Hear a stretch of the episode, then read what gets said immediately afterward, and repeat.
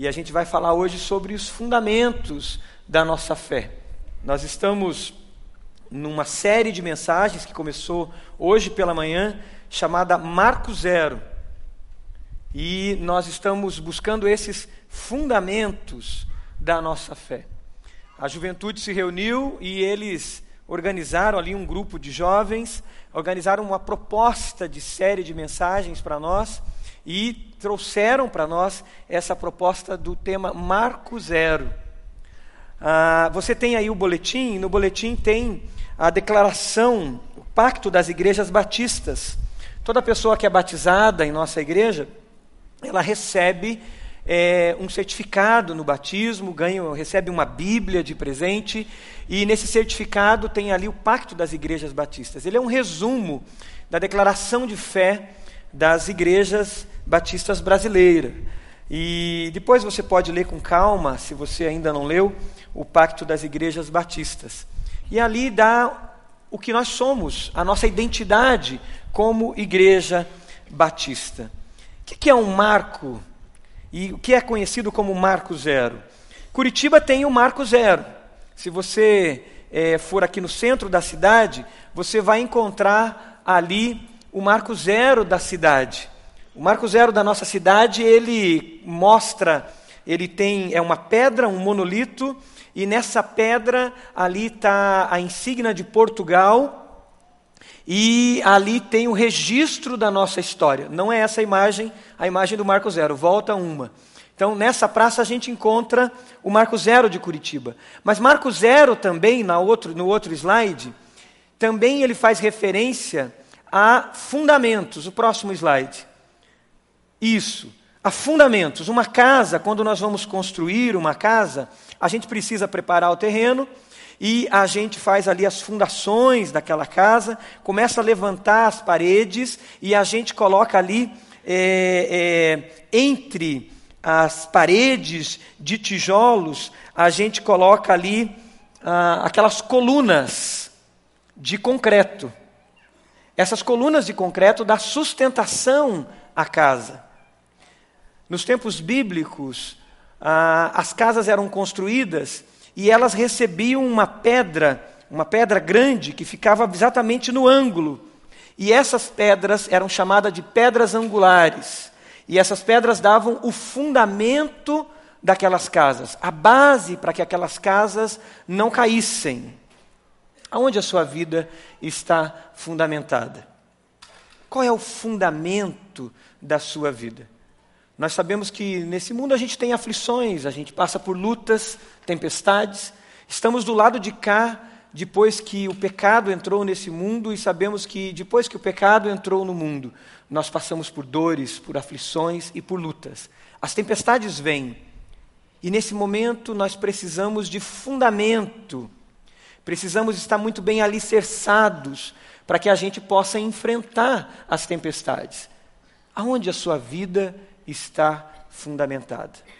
Eu creio que hoje você vai sair desse culto para entrar nessa semana com os fundamentos, com o fundamento da sua fé muito bem estabelecido, para que no momento da luta, no momento da dificuldade, você possa olhar para esse fundamento e não temer, porque com esse fundamento você pode enfrentar toda a tempestade. Amém? Abra sua Bíblia em 1 Pedro, capítulo 2. 1 Pedro, capítulo 2. Se tem alguém perto de você que está sem a Bíblia, se aproxime dessa pessoa, você pode ler junto com ela. 1 Pedro, capítulo 2. Nós vamos ler a partir do versículo 4 em diante. Você que está na internet, você pode pegar o esboço que tem aí na internet, você pode acompanhar essa mensagem, com certeza Deus vai falar ao seu coração também. E a nós aqui também tem o esboço dessa mensagem no meio do boletim. Então você pode pegar ali no boletim, o esboço tem caneta na frente aí da cadeira, tem um bolso e você pode pegar canetas para você fazer anotações. 1 Pedro, capítulo 2, o versículo 4 em diante. A palavra de Deus diz assim: à medida que se aproximam dele, a pedra viva rejeitada pelos homens, mas escolhida por Deus e preciosa para Ele, vocês também estão sendo utilizados como pedras vivas na edificação de uma casa espiritual para serem sacerdócio santo, oferecendo sacrifícios espirituais aceitáveis a Deus por meio de Jesus Cristo. Pois assim é dito na Escritura: Eis que põe em Sião uma pedra angular, escolhida e preciosa, e aquele que nela confia jamais será envergonhado. Portanto, para vocês, os que creem, essa pedra é preciosa, mas para os que não creem, a pedra que os construtores rejeitaram tornou-se pedra angular, e pedra de tropeço, e rocha que faz cair. Os que não creem tropeçam, porque desobedecem à mensagem para o que também foram destinados. Vocês, porém, são geração eleita, sacerdócio real, nação santa, povo exclusivo de Deus, para anunciar as grandezas daquele que o chamou das trevas para a sua maravilhosa luz. Antes, vocês nem sequer eram povo, mas agora são povo de Deus. Não haviam recebido misericórdia, mas agora a receberam. Nós somos chamados a sermos pedras na construção de um templo espiritual. O texto que lemos fala que essa pedra angular é Jesus, pedra preciosa, cumprindo uma promessa de Isaías, capítulo 6, que falava dessa pedra. E agora Jesus é o nosso fundamento, Jesus é a pedra angular. Jesus e a obra de Jesus na cruz, sua morte, seu sepultamento e a sua ressurreição nos dá a segurança. Se você já recebeu Jesus na sua vida, se você ouviu o Evangelho e entendeu o Evangelho de Jesus, creu no sacrifício de Jesus na cruz, saiba que a sua vida está muito bem fundamentada. Não interessa a tempestade que venha, não importa se os ventos são fortes, que faz parecer que a casa balança. Saiba que você está fundamentado, você está sendo edificado sobre uma rocha e uma rocha preciosa. Mas o texto que lemos também diz que aqueles que não creem, aqueles que rejeitam Jesus, essa pedra se torna uma pedra de tropeço. Pois o texto diz que há algo destinado aos que não creem. Na verdade, o que o texto está dizendo é aquilo que cremos pela palavra de Deus, que diz que todos nós somos pecadores e que todo ser humano está afastado de Deus. Mas Deus, pela sua misericórdia, enviou Jesus, porque Deus amou o mundo de tal maneira que deu o seu Filho unigênito, para que todo aquele que lhe crê em Jesus não pereça, mas possa ter a vida eterna. Você já creu em Jesus como seu Senhor e Salvador? Diga amém se você creu. Jesus é essa rocha, Jesus é essa pedra angular. Hebreus capítulo 12 diz que nós devemos, nessa caminhada, nessa jornada como discípulos de Jesus, nós precisamos ter os nossos olhos fitos em Jesus. Nós precisamos ter o, nossa vida focada na pessoa de Jesus. Muitas pessoas creem em Jesus, no Jesus histórico, creem no Jesus da história. Muitas pessoas admiram Jesus, até acreditam em Jesus e até imitam a Jesus. Mas a vida dessas pessoas não está fundamentada em Jesus como pedra angular. Eu lembro de uma vez que vinha de Brasília para cá, num voo, e fiz amizade com um cidadão muito simpático, um homem já muito experiente, muito culto, e conversando com ele naquele voo, nós começamos a conversar sobre vários assuntos, e de repente ah, ah, eu falei de Jesus rapidamente, eu vi que aquele homem gostou de eu ter citado Jesus no meio da conversa, a gente falava de outros assuntos, e aí ele começou a falar de Jesus. E eu vi que aquele homem conhecia muito sobre Jesus. E ele citava os evangelhos com muita facilidade. E ele começou a dizer como ele imitava Jesus. Ele começou a falar como ele realmente admirava Jesus e como ele procurava imitar os mandamentos de Jesus, os ensinamentos de Jesus. E eu fiquei feliz. Falei, puxa, encontrei alguém que ama Jesus e parece ser apaixonado por Jesus. Mas num determinado momento da conversa, eu disse a ele: E você então crê realmente que Jesus morreu na cruz e na cruz do Calvário, Jesus levou sobre ele todos os seus pecados. E você crê que Jesus é o Messias, o Filho de Deus? E que Jesus morreu, foi sepultado, e que Jesus ressuscitou, está vivo, e que Jesus vai voltar? E naquela hora esse homem mudou o semblante dele e ele disse: Não, nessa parte eu não acredito igual a você. E eu vi que aquele homem não estava com a vida dele fundamentada em Jesus como pedra angular. E naquele momento eu tive que retroceder a conversa e começar do zero. Pois era alguém que admirava Jesus, alguém que conhecia dos mandamentos de Jesus, mas era alguém que ainda não havia experimentado a graça do nosso Senhor Jesus Cristo. E eu tive que falar do Evangelho de Jesus para ele. É muito fácil na nossa caminhada cristã, nós perdermos o fundamento, nos tornarmos simples religiosos, sermos bons cumpridores dos padrões religiosos. É muito fácil a gente olhar para Jesus simplesmente como Jesus histórico e esquecermos de algo muito mais profundo, que é sermos essas pedras na construção desse templo espiritual. E esquecermos do fundamento da nossa fé. E Jesus, sabendo disso, Jesus, sabendo da nossa fragilidade, ele mesmo deixou duas ordenanças que claramente nos mostram o fundamento da nossa fé, que claramente revela qual é o fundamento da nossa fé. E Jesus trouxe e deixou a ordenança do batismo e da ceia. Se você vem de uma tradição católica, você já deve ter ouvido sobre os sacramentos, os sete sacramentos.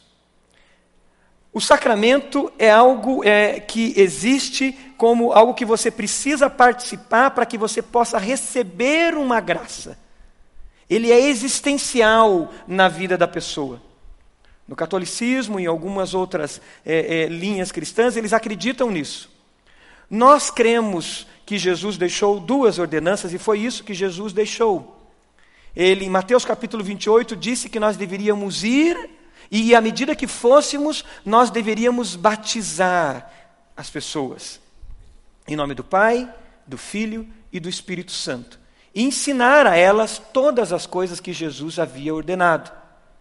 E Jesus também, antes de ir à cruz do Calvário, ele, reunido com os discípulos, ele disse sobre a ceia, a necessidade de um memorial, aonde no partir do pão e no partir e no partilhar do cálice, nós lembraríamos o fundamento da nossa fé, que é a morte de Jesus na cruz, seu sepultamento e sua ressurreição, e declararíamos que Jesus vai voltar.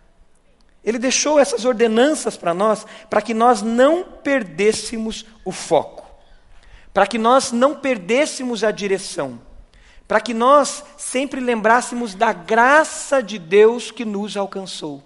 Não foi pelos nossos próprios méritos, não foi pela sua própria capacidade. Você não está aqui nessa noite porque você é melhor do que outra pessoa. Você não se rendeu a Jesus porque você é melhor, mas é porque a graça do Senhor te alcançou. E te alcançando, por causa dessa graça, por causa dessa misericórdia do Senhor, nós obedecemos. Então nós não obedecemos para receber uma graça. Não, nós obedecemos porque nós já fomos abençoados com a graça do Senhor nas nossas vidas. E porque essa graça nos alcançou, nós obedecemos. Nós obedecemos o batismo, nós obedecemos e imitamos a Jesus e seguimos na jornada cristã imitando ao Senhor Jesus. O batismo é o primeiro ato que revela quem nós somos e revela o que Jesus fez por nós. O batismo fundamenta a nossa identidade em Cristo. No texto que nós lemos de 2 Pedro, capítulo 2, 1 Pedro, capítulo 2, diz que nós somos essas pedras na construção desse templo. Pedras feitas do mesmo material da pedra angular. Por que eu sou pedra igual à pedra angular? Porque eu nasci de novo. É necessário passar por um novo nascimento. Quando Nicodemos, aquele homem religioso, vai até Jesus para conhecer e para saber quem era Jesus, Jesus rapidamente é, diz a Nicodemos: Nicodemos, é necessário que você venha nascer de novo. Nicodemos provavelmente estava esperando algum ensinamento, estava esperando alguma, alguma, alguma teologia nova, e Jesus vai muito objetivamente dizer para ele: você precisa nascer de novo. Uma nova vida, de uma semente que é incorruptível, porque nós fomos gerados em Cristo. O batismo revela exatamente isso. O que aconteceu conosco. Você lembra o dia que você foi batizado? Eu lembro. Eu fui o número 178 no meu batismo. Estava muito frio também. E o pior, eu tinha que ficar numa fila gigante, né? Para ser batizado e ficar passando frio. Não tinha chance de ser mais rápido aquilo. Eu já tinha sido batizado antes, eu fui batizado pela primeira vez com 11 anos de idade. E depois me batizei com 16 anos de idade. Você deve estar se perguntando, por quê? Porque com 11 anos de idade, eu fui na onda da galera. E com 11 anos de idade, eu estava fazendo um compromisso com uma religião. Eu fui ensinado que aquela religião que eu ia me batizar, aquela igreja, era a única que salvava. E que se eu não fosse batizado naquela igreja, que era a única igreja que salvava, eu não seria salvo. E por medo, e porque a galerinha estava indo se batizar, eu me batizei. Com 15 anos de idade, eu estava lendo a Bíblia. Amava a palavra de Deus. E lendo a palavra de Deus, eu entendi a graça do Senhor Jesus. Eu entendi que não era uma igreja que salvava. Eu entendi que Jesus morreu pelos meus pecados e que Jesus levou os meus pecados sobre a cruz e que Jesus ressuscitou. E lendo a, a palavra de Deus, eu entendi, ali lendo Atos, que eu precisava me render a Jesus e não àquela igreja ou a uma igreja.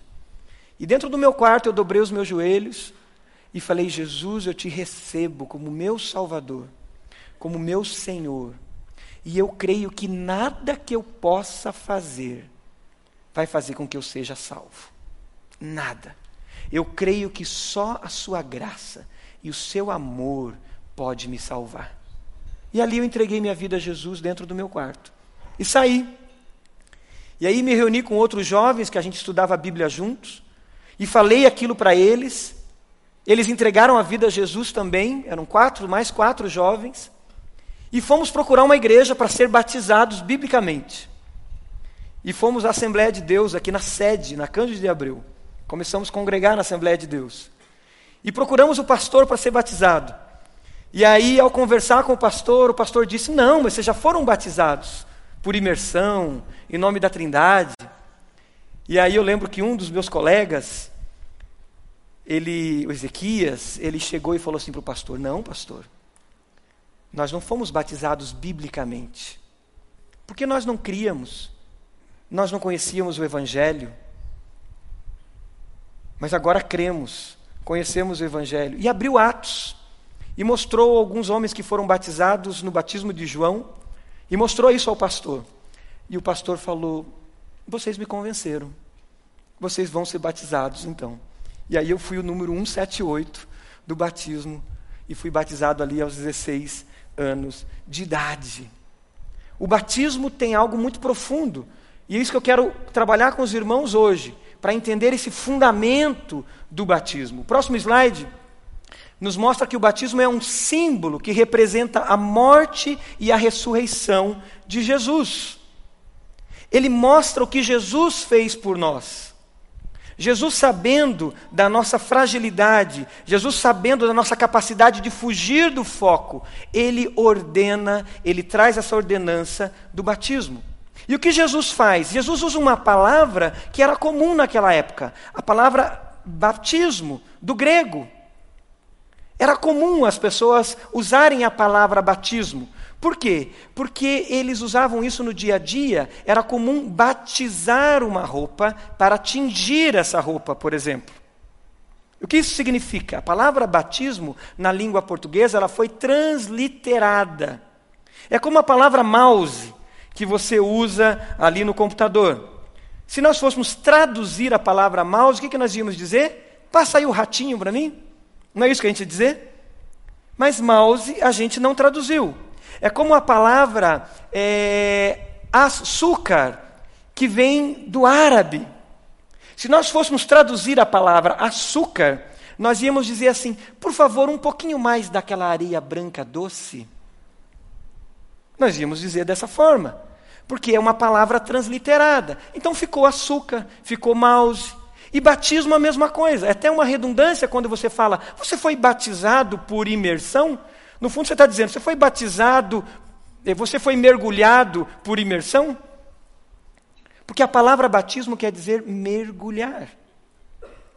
Mergulhar, imergir. Então, essa palavra, ela era usada comumente nos tempos de Jesus. Então, as pessoas eram chamadas a mergulhar, o mergulho do arrependimento. Por exemplo, no batismo de João Batista. E essa palavra vem para nós. E a gente muitas vezes perdeu o significado da essência dela, que é mergulhar. Mas Jesus tinha isso muito claro e os apóstolos continuam trazendo isso muito claro. Quando o apóstolo Paulo, em Romanos capítulo 6, ele diz isso: vocês foram sepultados com Cristo por meio do batismo.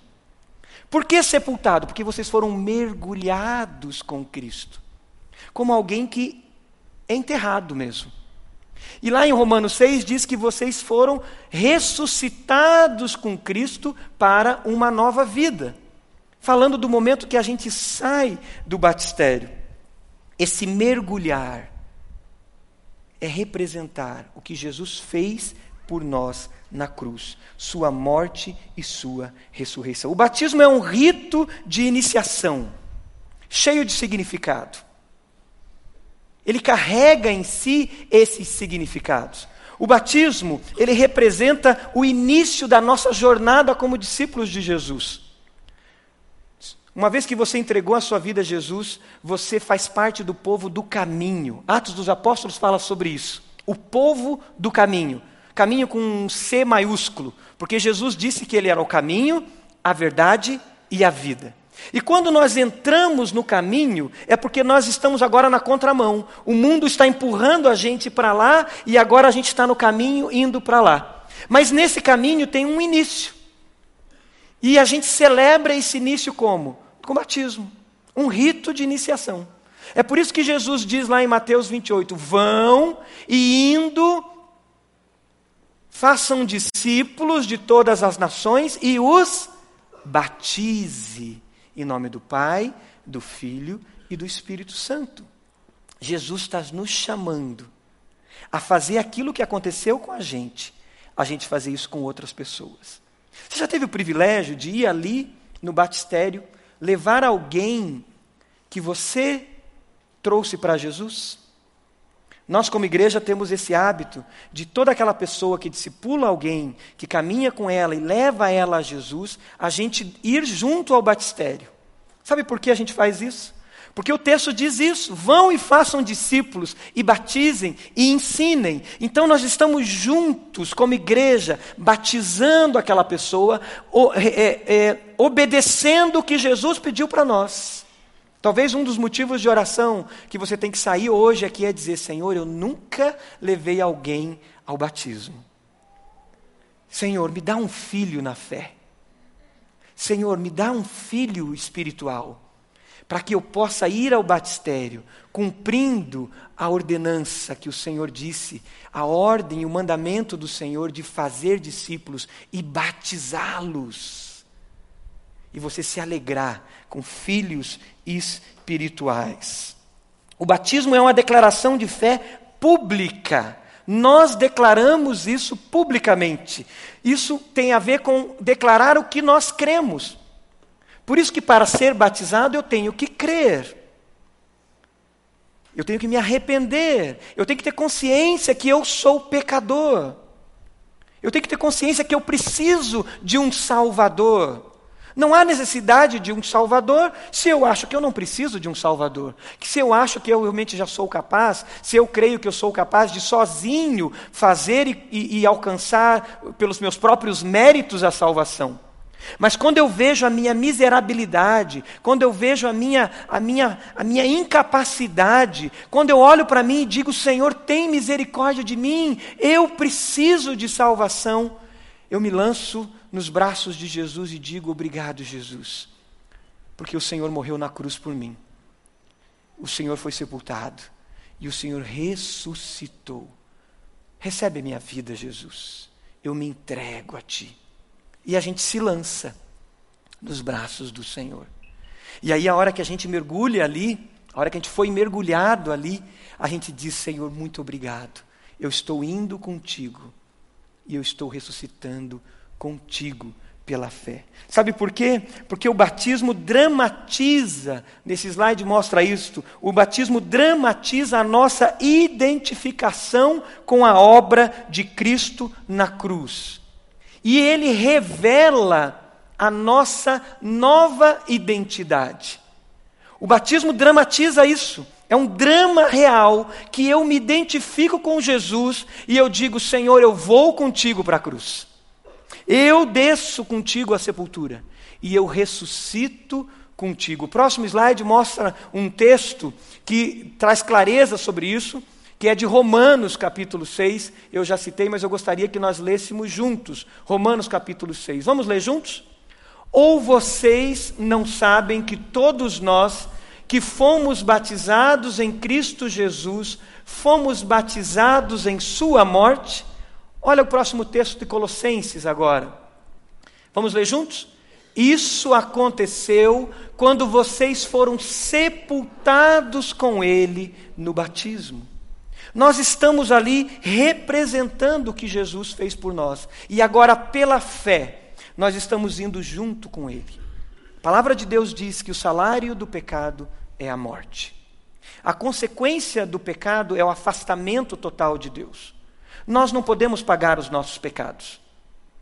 Aquele meu amigo, aquele homem que viajou comigo naquele avião, ele achava que ele poderia pagar os pecados dele. E ele achava que reencarnando várias vezes, em várias reencarnações, um dia ele ia pagar todos os pecados dele. E eu disse a ele: o Senhor não consegue pagar o seu pecado. O afastamento nosso de Deus é um abismo gigante, que por mais esforços que a gente faça, a gente não consegue.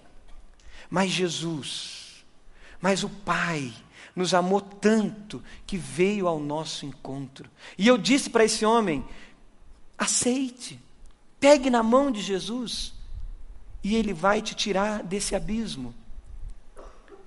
Mas o coração desse homem foi tão duro que ele disse: não, eu creio que eu vou conseguir.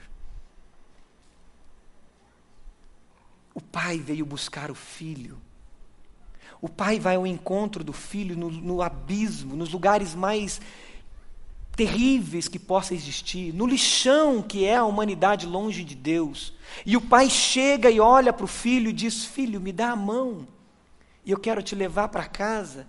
E o filho diz: Não, eu vou sozinho. Eu consigo pelos meus próprios esforços. E o pai que sabe disso, ama e sofre. Jesus sofre por você que tem tentado andar sozinho, sozinha.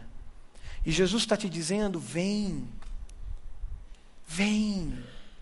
Você que está cansado com o peso dos fardos religiosos, e dos fardos dos seus próprios esforços e dos fardos, dos vazios que você tenta preencher com os prazeres desse mundo, com as coisas desse mundo, vem e recebe de mim o meu fardo que é leve e suave.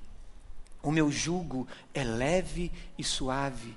Palavras de Jesus. E aprendei de mim, disse Jesus, que sou manso e humilde de coração. O Pai vem ao nosso encontro. E aí, pela fé, a gente vai com Ele, declarando isso no batismo. E ainda o texto diz, no próximo slide, continuação de Romanos, que ao sair da água eu represento que, como Jesus Cristo, eu ressuscitei com Ele. Próximo slide mostra o texto, eu gostaria que a igreja lesse comigo. Vamos ler juntos? Isso aconteceu quando vocês foram sepultados com Ele no batismo e, e com Ele foram ressuscitados mediante a fé no poder de Deus que o ressuscitou dentre os mortos. Olha o próximo texto de Colossenses agora. Próximo texto. Ou vocês não sabem que todos nós que fomos batizados em Cristo Jesus, pode ler junto, fomos batizados em Sua morte? Portanto, fomos sepultados com ele na morte por meio do batismo, a fim de que, assim como Cristo foi ressuscitado dos mortos mediante a glória do Pai, também nós vivamos uma novidade de vida. Vida nova em Jesus. Você tem vivido essa vida nova com Jesus?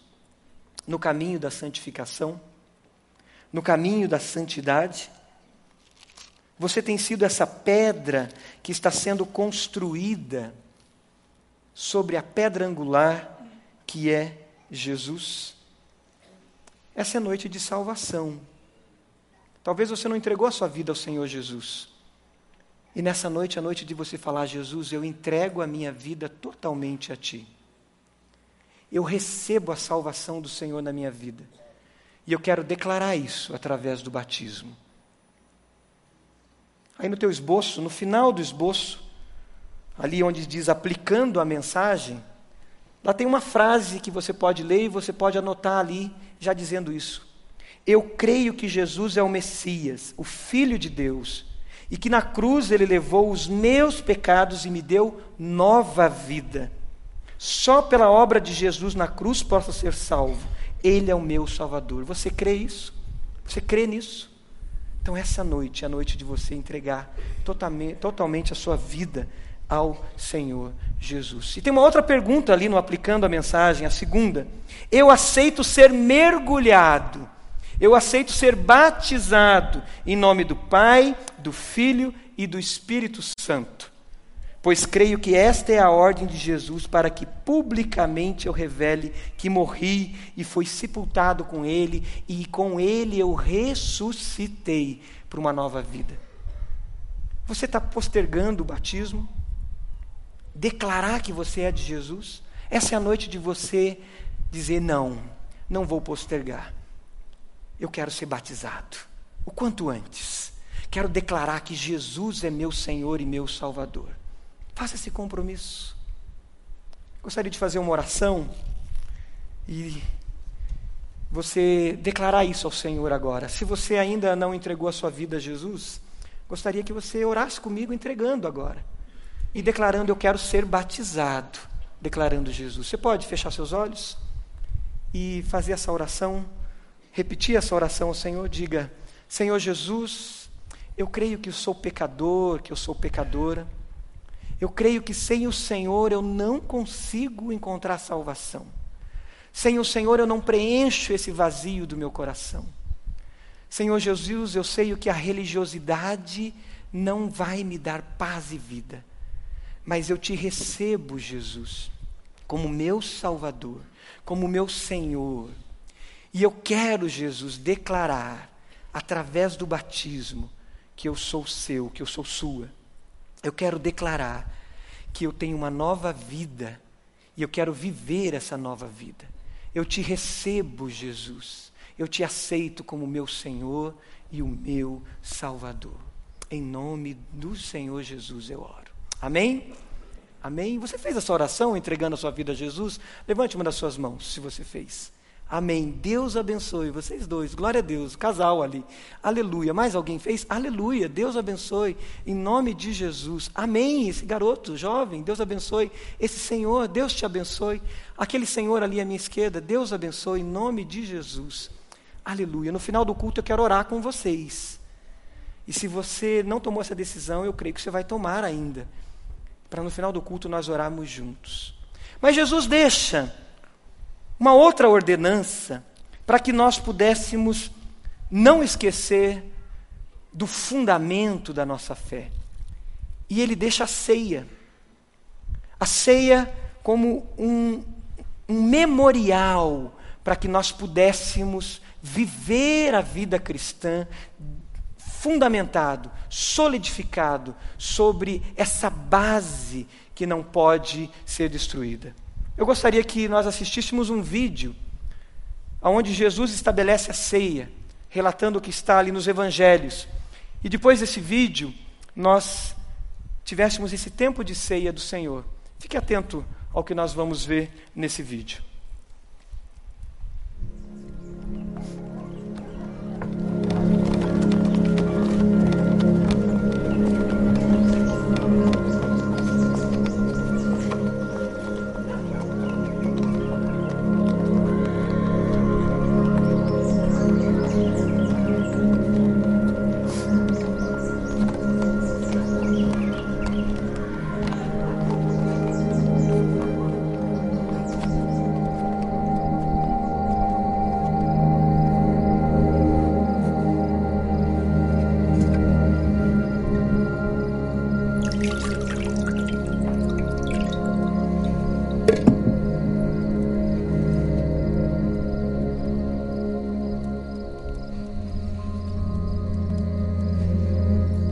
Tomai-o e reparti-o entre vós. Porque vos digo que já não beberei do fruto da vide até que venha o reino de Deus.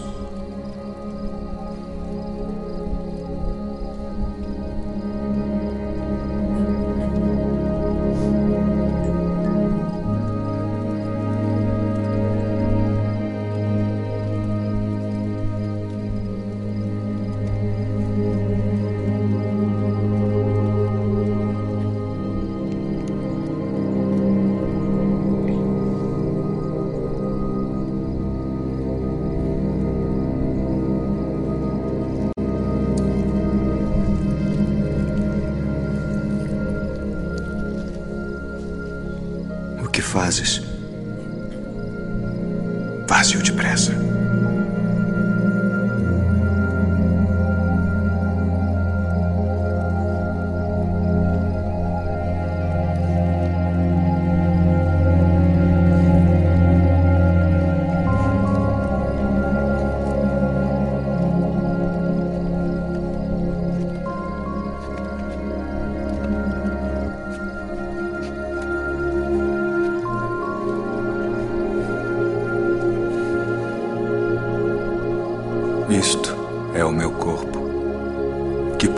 É dado.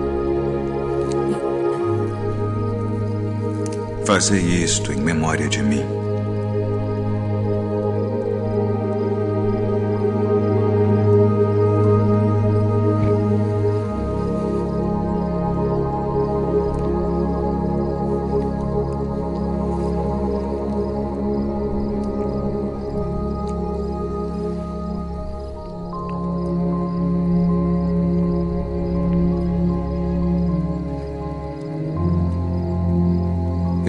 Cálice é o Novo Testamento no meu sangue, que é derramado por vós.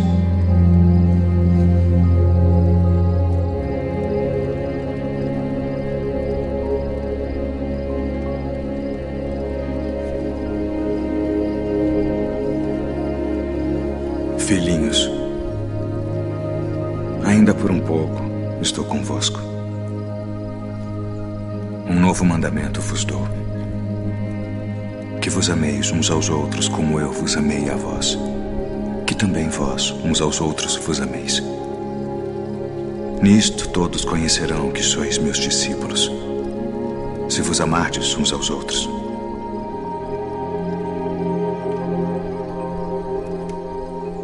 Deixo-vos a paz. A minha paz vos dou. Não vou lá dou como o mundo a dá. Não se turbe o vosso coração, nem se atemorize. Saí do Pai e vim ao mundo. Outra vez deixo o mundo e vou para o Pai. Eis que chega a hora. E é agora que vós sereis dispersos, cada um para a sua parte, e me deixareis só. Mas não estou só, porque o Pai está comigo.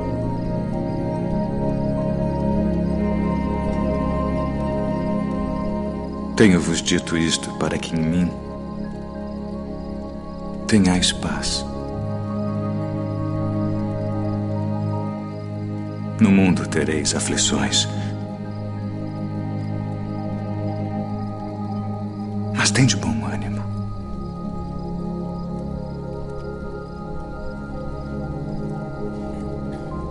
Eu venci o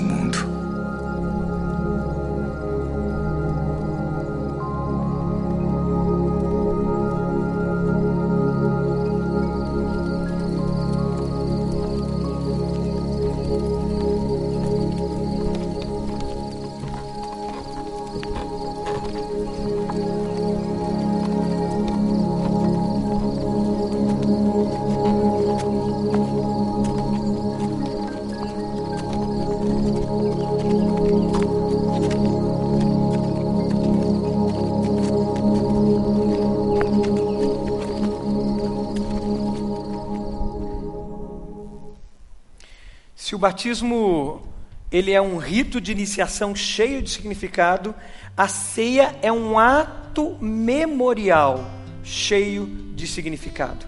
Se o batismo declara que nessa jornada como discípulo eu comecei, eu tenho uma nova vida em Cristo, eu estou crucificado com Cristo e eu estou com meus olhos focados em Jesus, e o batismo me aponta como essa nova pessoa que ressuscitou com Cristo, a ceia nessa jornada, enquanto eu estou caminhando, é um ato memorial para que eu mantenha os meus olhos fixados em Jesus. Porque eu posso me desviar, eu posso cansar, eu posso ficar pelo caminho, eu posso ser seduzido, e eu posso diminuir o ritmo, eu posso cansar. E Jesus diz: venha, levanta, mantenha os seus olhos fixos em mim persevere. Hebreus 12 diz: vocês estão rodeados por uma grande nuvem de testemunha, perseverem. Então, quando eu participo da ceia, nesse ato memorial, eu estou olhando para os fundamentos e vendo, eu fui salvo por Jesus. O sangue de Jesus foi derramado sobre mim. E aí eu lembro quem eu era e digo, Senhor, não posso esquecer que foi a Sua graça que me alcançou. E lembrando de quem eu era, que fui reconciliado com Cristo, eu olho para Jesus, com os olhos fixos nele. Eu olho para o fundamento da minha fé. No slide tem o texto de Colossenses capítulo 1, que nos faz lembrar disso. Colossenses capítulo 1, versículo 20 e 22 que diz assim: E por meio dele reconciliasse consigo todas as coisas, tanto as que estão na terra quanto as que estão no céu, estabelecendo a paz pelo seu sangue derramado na cruz. Antes vocês, antes cada um de nós, éramos separados de Deus. Em suas mentes nós éramos inimigos por causa do mau procedimento mas agora ele os reconciliou pelo corpo físico de Cristo mediante a morte, para apresentá-los diante deles santos, inculpáveis e livres de qualquer acusação. Amém? Você crê nessa palavra? Diga amém. Fomos reconciliados com Cristo. Então a ceia, ela nos traz o fundamento que estamos em comunhão com Cristo. Estamos ligados no corpo. Estamos conectados. Por isso a igreja é o corpo de Cristo. Quando pegamos o pão e o cálice, estamos lembrando que fomos reconciliados. E o texto da palavra de Deus diz: os reconciliou pelo corpo físico de Cristo mediante a sua morte. Você vai receber agora o pão e o cálice, e à medida que você recebe, coloque-se em oração e lembre-se de quem você seria se você não tivesse Jesus. E lembre-se que você foi alcançado. E lembre-se e seja grato pela graça do Senhor sobre a sua vida. Enquanto cantamos essa canção, receba os elementos, esteja em oração diante do Senhor.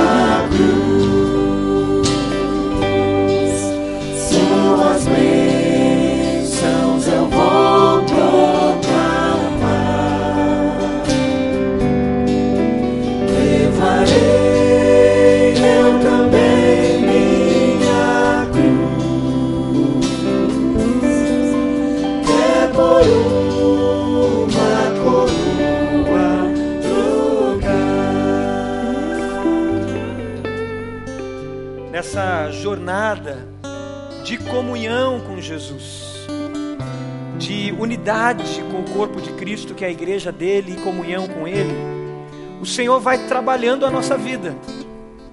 E a gente vai, como diz Colossenses, se despindo do velho homem e se revestindo do novo homem. É o caminho da santidade, é o caminho da santificação, é a, é a jornada da restauração, é a jornada do discipulado. E é por isso que a gente se torna essas pedras que está sendo edificada. E o texto que lemos de 1 Pedro 2 diz que nós vamos nos tornando santuário e nós vamos sendo transformados à imagem de Jesus à medida que caminhamos. É por isso que no dia da ceia, lembrando 1 Coríntios capítulo 11, o texto diz que a gente deve examinar a nós mesmos olhar para dentro de nós. E aí, como diz a canção que cantamos, pegar a nossa cruz e seguir.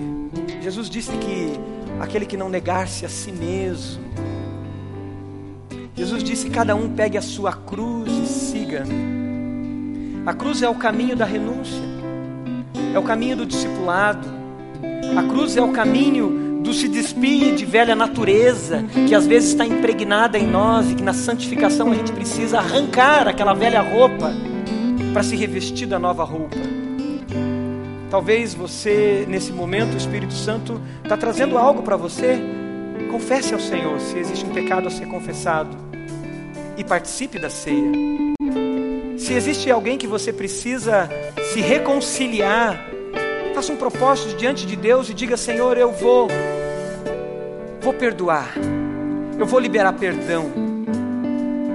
Senhor, eu vou, eu vou dar um passo igual ao passo de Jesus. Eu vou me abaixar como Jesus se abaixou. Eu vou pegar a toalha, eu vou pegar a bacia e, Senhor, se for necessário, eu vou lavar os pés dessa pessoa, Senhor. Porque o Senhor disse que eu deveria amar como o Senhor amou. É isso que a gente viu no vídeo, que é o texto bíblico de João. O evangelista dizendo e citando a frase de Jesus: Um novo mandamento vos dou, que vocês amem como eu vos amei. Esse é momento de introspecção, é momento de olhar para dentro de nós e dizer: Espírito Santo de Deus, o que no caminho da santificação, o que na jornada do discipulado, no caminho da restauração, o teu sangue tem que purificar e eu preciso colocar diante do Senhor. Enquanto a igreja está orando ainda de olhos fechados, talvez você não pegou o pão e o cálice por algum motivo, uma dúvida o que eu posso te dizer é que o sangue de Jesus, se confessarmos os nossos pecados, se achegarmos diante dele, como diz Hebreus 10, diante do Santo dos Santos, temos com, pelo sangue de Jesus acesso ao Santo dos Santos, podemos chegar com convicção. Eu te desafio a pegar o cálice e o pão nessa noite fazer um propósito de santidade diante de Deus. Se você não pegou o pão ou o cálice, levante uma das suas mãos que nós queremos entregar para você também. Se você não pegou, alguém ficou sem pegar? Aqui à minha esquerda teve uma pessoa que ficou sem pegar. Pode entregar. E à minha direita tem também uma pessoa que ficou sem pegar. Por favor, pegue. Participe. E ore. Faça um propósito diante de Deus de santidade, de entrega ao Senhor, pois a ceia representa a nossa comunhão com Cristo na Sua morte na cruz.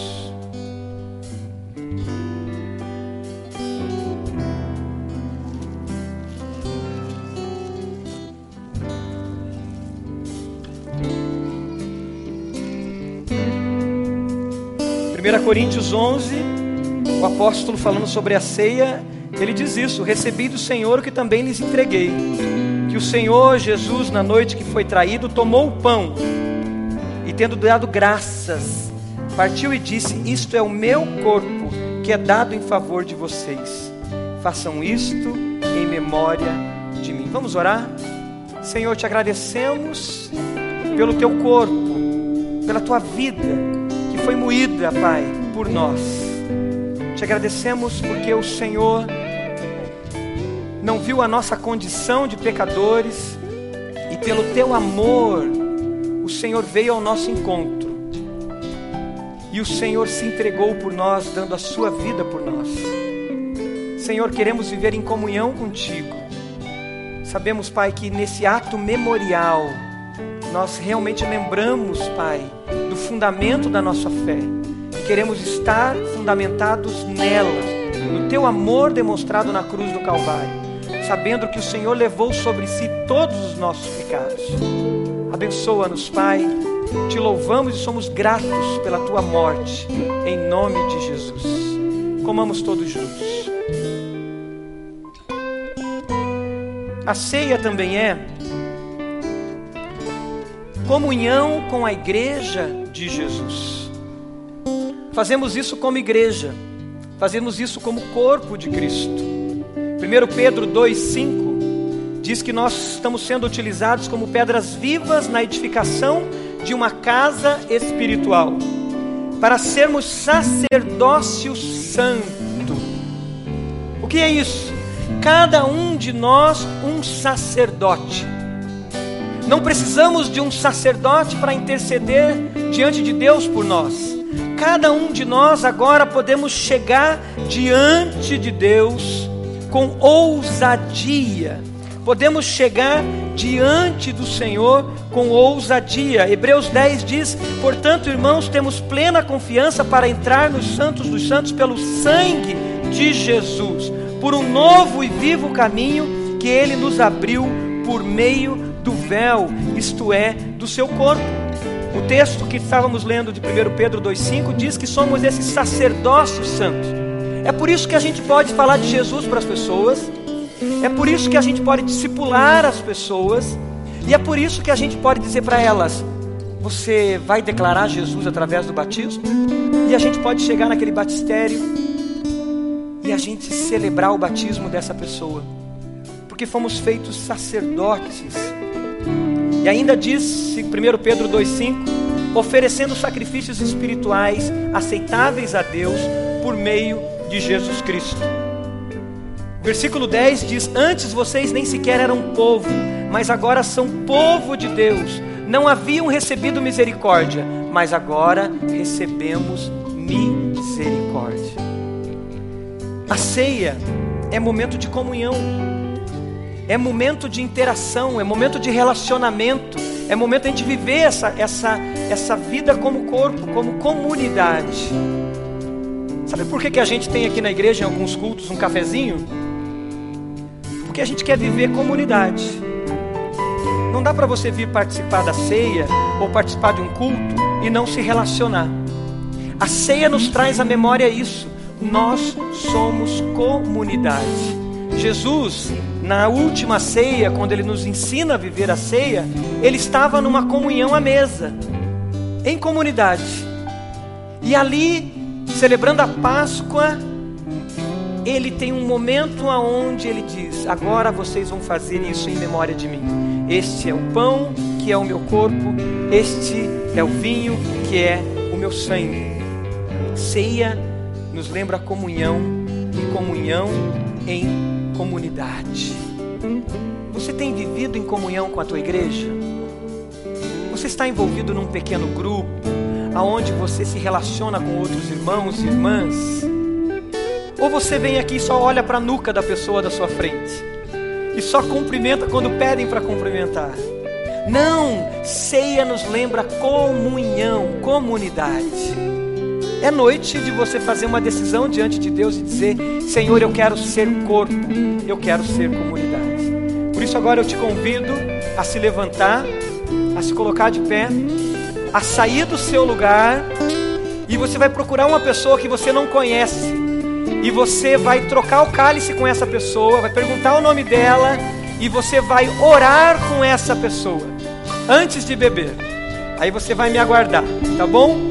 Saia do seu lugar, procure uma pessoa que você não sabe o nome, ou não lembra mais o nome, troque o cálice e ore com essa pessoa. E aguarde para a gente beber todos juntos do cálice.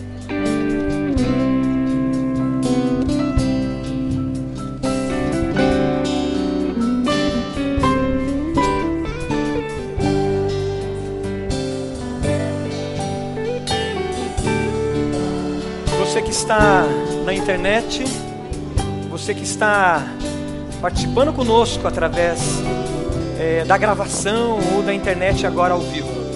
Nós te convidamos, eu te convido a procurar a igreja de Jesus, a fazer parte do corpo, a se envolver, a viver igreja, a aprender e a ensinar, a buscar a viver essa comunidade, essa comunhão e participar da ceia do Senhor, lembrando a morte de Jesus, a ressurreição e a volta dele, porque ele vai vir buscar a igreja dele.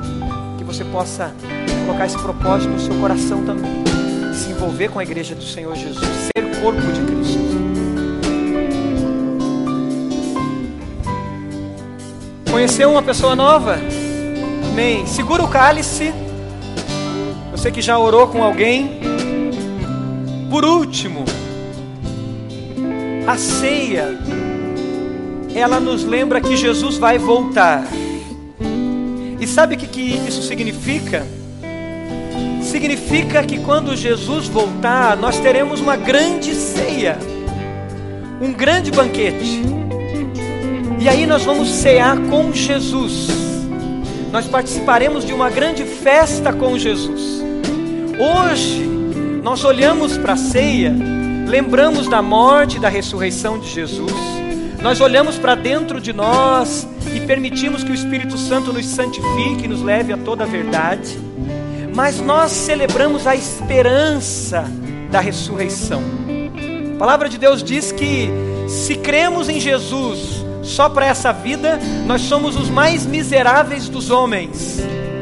Mas lá em Romanos diz que se cremos que Jesus ressuscitou e cremos que ele vai voltar, a nossa esperança é inabalável, uma esperança incorruptível. E hoje com a ceia, nós também celebramos a esperança na ressurreição, na transformação desse corpo nosso que é de pecado, que é corruptível, que sofre as enfermidades, que sofre as dores. Hoje nós choramos, talvez você está chorando por alguém que está enfermo, alguém que está doente, alguém que está vivendo um câncer, alguém que está vivendo uma enfermidade difícil. Talvez você está chorando por alguém que está em luta, alguém que está numa depressão, alguém que está vivendo a dor. Talvez você está lutando em oração por você mesmo, que está na luta contra o pecado, na luta contra um vício, na luta contra uma dependência. Saiba que esse corpo é corruptível, e saiba, como diz a palavra de Deus, que toda lágrima será enxugada. E lá em Apocalipse diz que toda dor cessará e nós celebraremos com o Senhor eternamente, ressurretos para uma nova vida. Você crê nisso? Diga aleluia. Aleluia. Você crê que Jesus vai voltar? Diga: Vem, Senhor Jesus. Maranata, vem, Senhor Jesus. Então, em alegria, bebamos todos juntos do cálice. Você pode celebrar com palmas. Você pode dizer glória a Deus. Você pode dizer aleluia. Bendito seja o Senhor. Aleluia. Continue em pé. Eu quero que se enquanto a gente vai cantar uma canção agora, eu quero convidar você que entregou a vida ao Senhor Jesus. Porque eu quero orar com você junto com a igreja de Jesus. Enquanto a gente canta essa canção, eu quero que você se sinta acolhido pela igreja do Senhor Jesus. E que você hoje já, conversando com um dos pastores aqui, a gente já marque o seu batismo. A gente já corra atrás de tudo que for necessário para que você vá àquele batistério, junto com um discipulador, junto com alguém que te trouxe para perto de Jesus, junto com o pastor, e a igreja de Jesus te batize declarando que você morreu com Cristo e você ressuscitou com Cristo para uma nova vida. Então, você que nessa noite aceitou o Senhor Jesus como seu Senhor e Salvador, não quer viver só admirando Jesus, mas quer receber a graça de Jesus na sua vida, receber o Espírito Santo como selo, como garantia na sua vida. Você que decide que quer se batizar, enquanto cantamos, venha à frente. Eu quero orar contigo. A igreja quer orar com você. Venha, não demore, venha rápido para nós orarmos juntos agora enquanto cantamos. E a igreja celebre ao Senhor esse momento especial.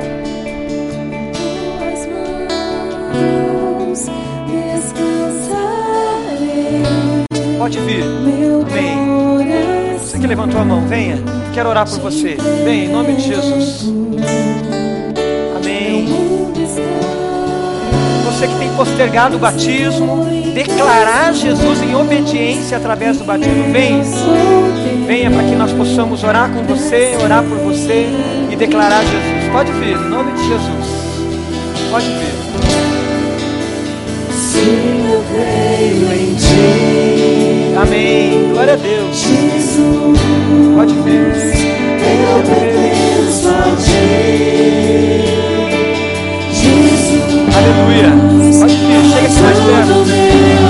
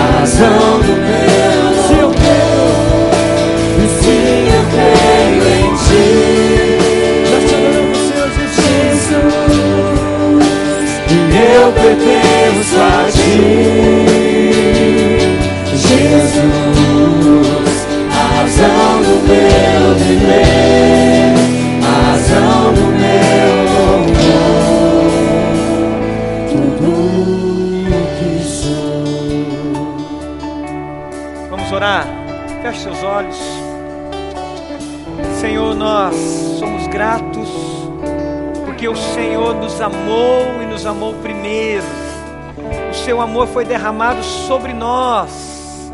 Imerecidamente nós não merecíamos, mas o Senhor nos alcançou, o Senhor nos acolheu.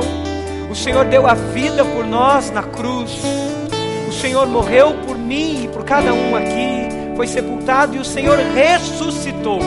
O Senhor está vivo e está aqui nessa noite, tocando o nosso coração, a nossa vida e nos guiando em santidade, não pelas nossas forças, mas no poder do Teu Espírito Santo agindo em nós, para nos encontrarmos com o Senhor naquele grande banquete, na grande ceia no último dia, Senhor.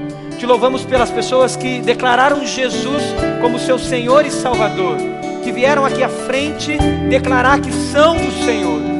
Pai, abençoe cada uma delas aqui, Pai. Sela o coração delas com teu Espírito Santo.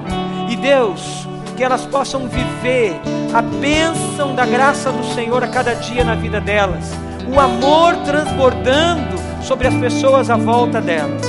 E que nós juntos Continuemos nesse caminho de santidade, sendo transformados dia a dia à imagem de Jesus. Abençoa-nos, Pai. Nós te adoramos, nós te amamos e oramos em nome de Jesus. A igreja diz: Amém e Amém. Continue.